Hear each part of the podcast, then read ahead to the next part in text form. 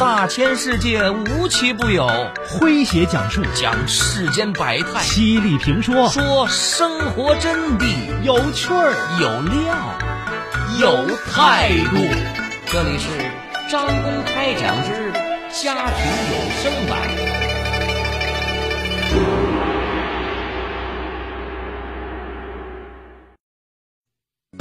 电视剧都挺好播出以后。其极度贴近现实的剧情引发了观众的热烈讨论。苏家父母为了两个儿子读书成家，一间间的卖掉了自己的老宅子，临老了还家徒四壁的。大儿子呢，在人生的关键时刻失业了；二儿子像永远长不大的孩子，而一直得不到关爱的小女儿苏明玉，最后却以一己之力撑起了整个家，得到了父亲的爱和两个哥哥的尊重。我张工今天要给各位讲的这个主人公，就没有苏明玉这么幸运了。他努力的帮助两个哥哥赡养父母，没想到五十五岁的时候却被身边的亲人背离了。今天的张公开讲给各位讲述现实版苏明玉，撑起一个家却被亲人背离。作者：心寒。这里是张公开讲，在下张公。以下是他的自述：我出生在一个普通的工人家庭，有两个哥哥。在我小时候，家里条件很不好。我读小学时，从来没有背过新书包，也没有穿过新衣服，只能用哥哥们用过的。有一年，学校演出要求朗诵领读的我，穿白衬衫、花裙子。妈妈就跟同事借了一条，那是我人生第一次穿裙子。我读小学五年级那年，爸爸因为被评上先进工作者，单位奖励了他一支钢笔。我太想要那支笔了。我们兄妹三人就数我的字写的最漂亮。虽然我缠着爸爸说了好半天，但他还是把笔给了我二哥。大哥高中毕业后。爸爸找关系让他当了一名司机，到二哥高中毕业时，还没有退休的爸爸毅然决定提前退休，让二哥去顶职。当时的政策是允许成年子女顶替父母参加工作的。我读书很用功，考上了大学。毕业后，我被分配到了一家刚成立的区级医院工作，后来考入了报社当记者。结婚前半年，有一次我去银行存款，正好银行在搞活动，所有存定期三年的人都可以参加抽奖，一等奖是一台冰箱。那天回家后，我随口说了银行奖励活动，爸爸马上说：“万一中了一等奖，冰箱可不许带走啊！这是你结婚前中的奖，应该属于我们李家。”也许是童年缺钱的生活给我留下了太深的印象。长大以后，我一直比较爱钱。为了赚钱，我在业余时间拼命的写稿子。当时孩子小，单位事情也多，我每天不得不等到孩子睡着以后再开始写作，常常是写到天色大亮，用冷水洗把脸，把孩子送去学校，然后再去报社上班。渐渐的。我每年能赚到三十万元的稿费。经济条件渐渐好转以后，我开始投资房产。我买的第一套房子是一套老旧小区的房改房，当时只花了四万五千块钱。两年后，这套房子就涨到了十五万，相当于一年给我挣十万块钱。而我当时在报社的年收入只有不到两万块。随着不断的投资，我自己的住房也从最早的时候的二十多平方米，换成了七八十平方米、一百多平方米，再到后来的别墅。您正在收听的是张公开讲，这里是张公开讲，在下张公，我们接着往下讲。儿子十岁那年暑假的一天晚上。我去看父母，爸爸坐在电视机前，正看着新闻联播。画面上出现长城时，他脱口而出：“人家老说不到长城非好汉呐，我就没去过长城，所以我不能算好汉。一周后，我买了四张软卧车票。当时我所在的城市刚开通直达北京的软卧车，带着父母和儿子就去了北京。登上长城那天，我让爸爸站在写着“不到长城非好汉”的牌子前面拍了张照片。之后的十年间，我带着父母游玩了大半个中国，还带他们去了泰国、日本、韩国等国家，坐过两次国际游轮。那次下了游轮，妈妈感慨的对我说：“你爸昨晚说。”你这些年让他能享受的都享受了，这些都是以前我们想都不敢想的事儿，所以他觉得自己就算是现在走到人生尽头了，也满足了。我告诉父母说：“放心吧，好日子在后面呢。”就在我兴致勃勃的实施自己的孝心计划时。父母却渐渐的不愿意跟我出去旅游了。我问原因，妈妈说：“你大哥哪儿都没去过，要不你以后邀请你大哥一家去玩玩吧。”我马上明白了妈妈话里的意思，但是提到大哥，我一言难尽。前些年，大哥因为工厂效益不好。就提前买断了工龄，自谋职业去开出租车。开始他挣到了不少钱，但后来因为理财失误，辛苦赚的钱都赔了进去。最让我心塞的是，二十年前他向我借了十万块钱，说是急用。当时在我们这个城市，七八万元就能买一套七十平方米的商品房了。那十万块钱是我全部的积蓄。可是二十年过去了，他们也没有主动提出要还钱。有一年春节，当大家聚到父母家团聚时，我当着父母的面说起了这件事儿。第二天，大哥大嫂冷着脸还了我五万块钱。那天，我当着父母的面把大嫂写给我的借条全部撕了，说：“剩下的钱我也不要了，这事儿就算了。”之后几年，大哥不愿意开出租车了，找了一份当保安的活每个月工资三千块左右。大嫂每个月的收入两千多，他们家每个月的房租一千八，再加上必要的生活开支，基本上每个月也没什么结余了。在这样的情况下，大哥先后两次给我打电话，说是想给他儿子买房子，开口就要借二十万。我问他说：“这二十万你打算怎么还呢？”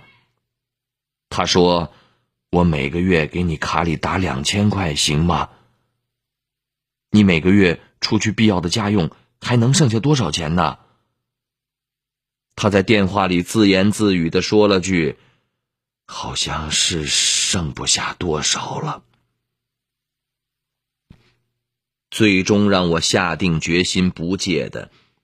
是他要买房子产权上的问题。他看中的那套房子是拆迁安置房，卖家手里只有一张拆迁证明，连正规的房产证都没有。买这套房不仅必须一次性交全款，而且不能办房产过户。如果万一卖家反悔，他必定是人财两空。但是大哥根本听不进我的劝告。不就问你借钱吗？借就借，不借就拉倒，哪来那么多废话？同样的事情又发生过一次，我再次拒绝。这回跟我急的是年近八十的妈妈，他在电话里斥责我说：“他是你亲哥，你还得起就还，还不起就拉倒。”能怎么着？我的妈妈像是两个人，一个总喜欢做一大桌菜，全是我爱吃的；另一个呢，就非常节俭，老两口炒一盘菜，吃上两三天。我的爸爸也像是两个人，一个年纪大了，腿脚不太好，上楼梯越来越慢了；另一个呢，每次去车站接我的时候，总是一把抢过我重重的行李，走得比我还快。当我们长大离开家，每个爸妈都变成了双面人，珍惜看到的这一面。更要关爱他们背后的另一面，让爱常回家。电视剧都挺好播出以后，其极度贴近现实的剧情引发了观众的热烈讨论。苏家父母为了两个儿子读书成家，一间间的卖掉了自己的老宅子，临老了还家徒四壁的。大儿子呢，在人生的关键时刻失业了；二儿子像永远长不大的孩子，而一直得不到关爱的小女儿苏明玉，最后却以一己之力撑起了整个家，得到了父亲的爱和两个哥哥的尊重。我张工今天要给各位讲的这个主人公，就没有苏明玉这么幸运了。他努力地帮助两个哥哥赡养父母。没想到五十五岁的时候，却被身边的亲人背离了。今天的张公开讲为各位讲述现实版苏明玉，撑起一个家却被亲人背离。您正在收听的是张公开讲，这里是张公开讲，在下张公，我们接着往下讲。二零一九年我就要退休了，单位出于关心，同意我春节以后不用去上班。于是我就趁着天气暖和，一个人背包在国内旅行。当年四月，我走到了河南省。一天夜里，二哥给我打电话说爸爸胸闷住院了，让我还是回来吧。我第二天就买了第一班高铁回来了，找关系把爸爸安排进了全市最好的医院。这年的八月，我刚到云南丽江，第二天的晚上九点多，大哥又给我打电话，说妈妈这几天食欲缺乏，黄疸有点高，让我回来。我连夜打电话托朋友安排妈妈住院，第二天一早坐头班飞机从丽江就飞了回来。后来经过诊断，妈妈是胆囊炎发作了。这么多年来，父母和哥哥们。一旦有事儿，都习惯了找我，生病找我，子女安排工作找我，缺钱找我，父母养老问题也心照不宣的由我解决。可是最后在关系到切身利益时，他们却没有找我。二零一九年十二月中旬，我从广州返回我的城市，一天我和二哥聊天的时候，突然想起了老房子拆迁的事儿。于是问他进展情况，二哥却说：“早就拆了呀。”直到这时，我才知道，家里的老房子已经拆迁，父母拿到了两百六十多万元的补偿款。他们最后的分配结果是，两个哥哥各拿一百二十万，父母留二十万养老，并且心照不宣的瞒着我。我当时就炸了，脱口而出：“这样也太欺负人了！”父母和我住在同一个小区，几年前我贷款买了一套房子给他们住，以便互相照顾，所以，我一转身就去了父母家。爸爸近几年因为耳背越来越严重，所以有什么事儿基本上都是跟妈妈说。我问妈妈说：“为什么要瞒着我呢？这个家大事小事我都在操心，我对你们来说终究还是个外人嘛。这么多年，我为这个家付出了这么多，还是不如我大哥二哥吗？”妈妈说：“你为这个家做什么了？你两条腿都做了关节置换手术，你现在能和正常人一样行走，甚至还能爬山，而你那些老同事做同样的手术，基本上都有后遗症。为什么？因为我为你找了最好的医生，术前术后做了大量的精心安排。你上次几天几夜的粒米未进，还不停的呕吐，医生都说你不行了，是我果断的给你转院，托关系给你在医院开了绿色通道，让你直接进手术室剖腹探查，这才救了你一命。你每次要看病要住院，找主任亲自开刀，哪一次不是我托关系上下打点？我在外面旅游，哪怕在云南那么远的地方，你们只要一个电话，我随时就飞回来。你们有事儿的时候都知道找我，为什么你们拆迁有好处的时候，没有一个人想起来给我打个电话告知一下？伤心的泪水如决堤般汹涌而出，我只记得自己当时就反复的问妈妈：“你们为什么要这样对我？”这样是不是太欺负人了？妈妈的情绪非常淡定，她回答的理直气壮：“你的经济条件比你两个哥哥好得多，你还看得上拆迁分的这点钱吗？”当时的我已经顾不得什么措辞了，只记得是这样回答的。是我条件是比他俩好，但没有一分钱是天上掉下来的。他们在打牌聊天的时候，我在熬夜写作赚钱；他们睡觉的时候，我也在熬夜赚钱。我经常一写一个通宵，白天还要正常上班。你知道我常年睡眠不足的痛苦吗？你知道我四十岁不到就长白头发、常年染发的痛苦吗？你如果因为这个理由而剥夺了我正当的权利，真是太欺负人了。可能是越说越气，越气越想说吧。接下来我又冲妈妈嚷道：“你为什么能住到这儿？住到这个全市顶尖有名的小区？是我花了好几百万元买的房子，无偿的给你住。” 你儿子的房子一个月只有一千多块钱的租金，也要出租；你女儿的房子如果出租一个月的话，可以收到八千块的租金。这些年都是无偿给你的。还有，你两个孙子的工作都是我托关系安排的，他们两个连一句感谢的话都没有说过，你知不知道？为什么你们有事情需要有人承担责任的时候就想到了我，有好处的时候从来不记得我？为什么？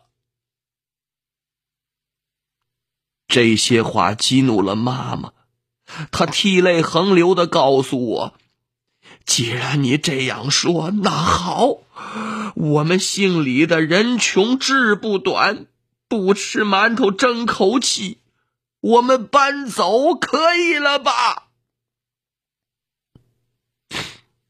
听明白了吧？这才是问题真正的症结所在。在妈妈眼里，出嫁的女儿早已不是他们李家的人了，就是个外人。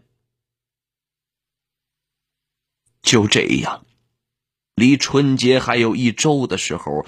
父母真的搬走了。那天，我没有去送他们。我只想自己安静一下，再好好想一想，想想我这些年来为娘家的付出是不是值得，想想事情为什么会走到今天这个地步，我自己应该从中汲取什么样的教训。我如实写下以上经历，连对话都没有省略，只想求一个答案。我今时今日还不配做李家的人吗？我承担着做子女的义务，却不配享有任何权利，哪怕知情权吗？我没有答案。这个春节，娘家再没有任何人来看过我，甚至连一个电话都没有打来。我和我的父母、大哥、二哥就这样彻底决裂了。好朋友们，以上就是今天的张公开讲，为各位讲述的是现实版苏明玉撑起一个家。却被亲人背离。作者心寒，在下张工，感谢各位的锁定和收听。明天同一时间，张工将继续为您讲述。明儿见。记录大千世界，刻画众生百相，演绎世间故事，诠释冷暖人生。品百家情，道天下事儿。这里是张公开讲之家庭有声版，咱明儿个接着讲。